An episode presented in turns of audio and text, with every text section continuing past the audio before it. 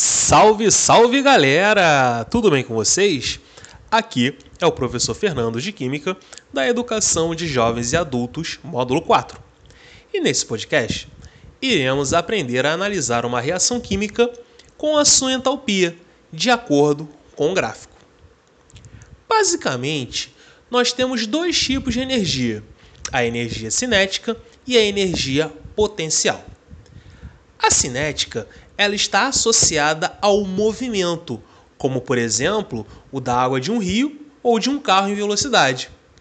Já a energia potencial está associada ao conteúdo energético armazenado no corpo, capaz de ser aproveitado para produzir trabalho, como por exemplo a água de uma hidrelétrica que ao cair produz energia elétrica.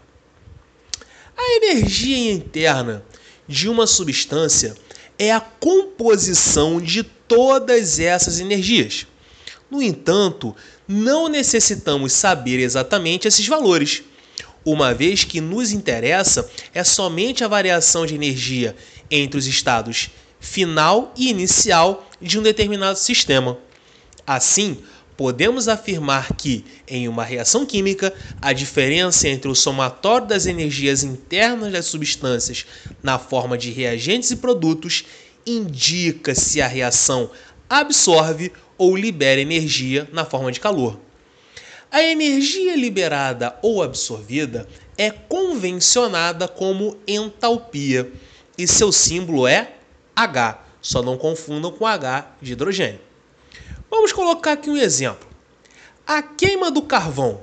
Então, o carvão ele pode ser representado essa queima pelo carbono, né, carvão, reagindo com gás oxigênio e produzindo gás carbônico.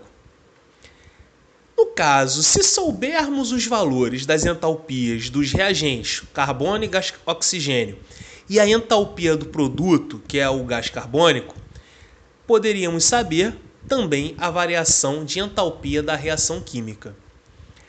Mas a gente pode identificar analisando os gráficos através dos processos citados no podcast anterior. O gráfico de uma reação exotérmica, ela representa uma reação na qual a entalpia dos reagentes ela é maior do que a entalpia dos produtos. O que isso quer dizer?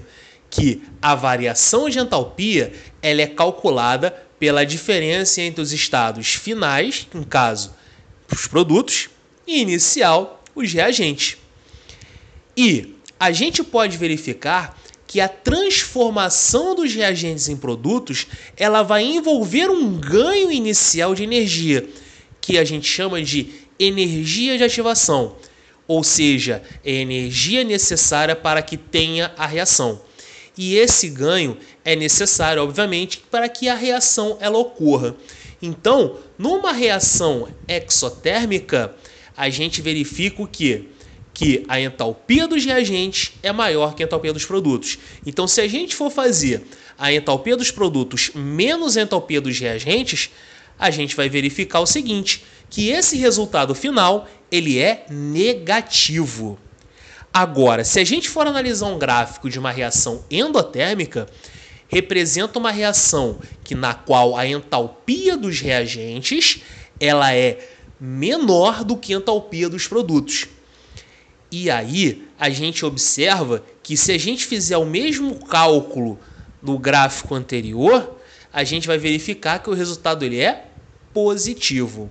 Logo, para as reações endotérmicas, o valor da variação de entalpia é positiva, ou seja, maior do que zero.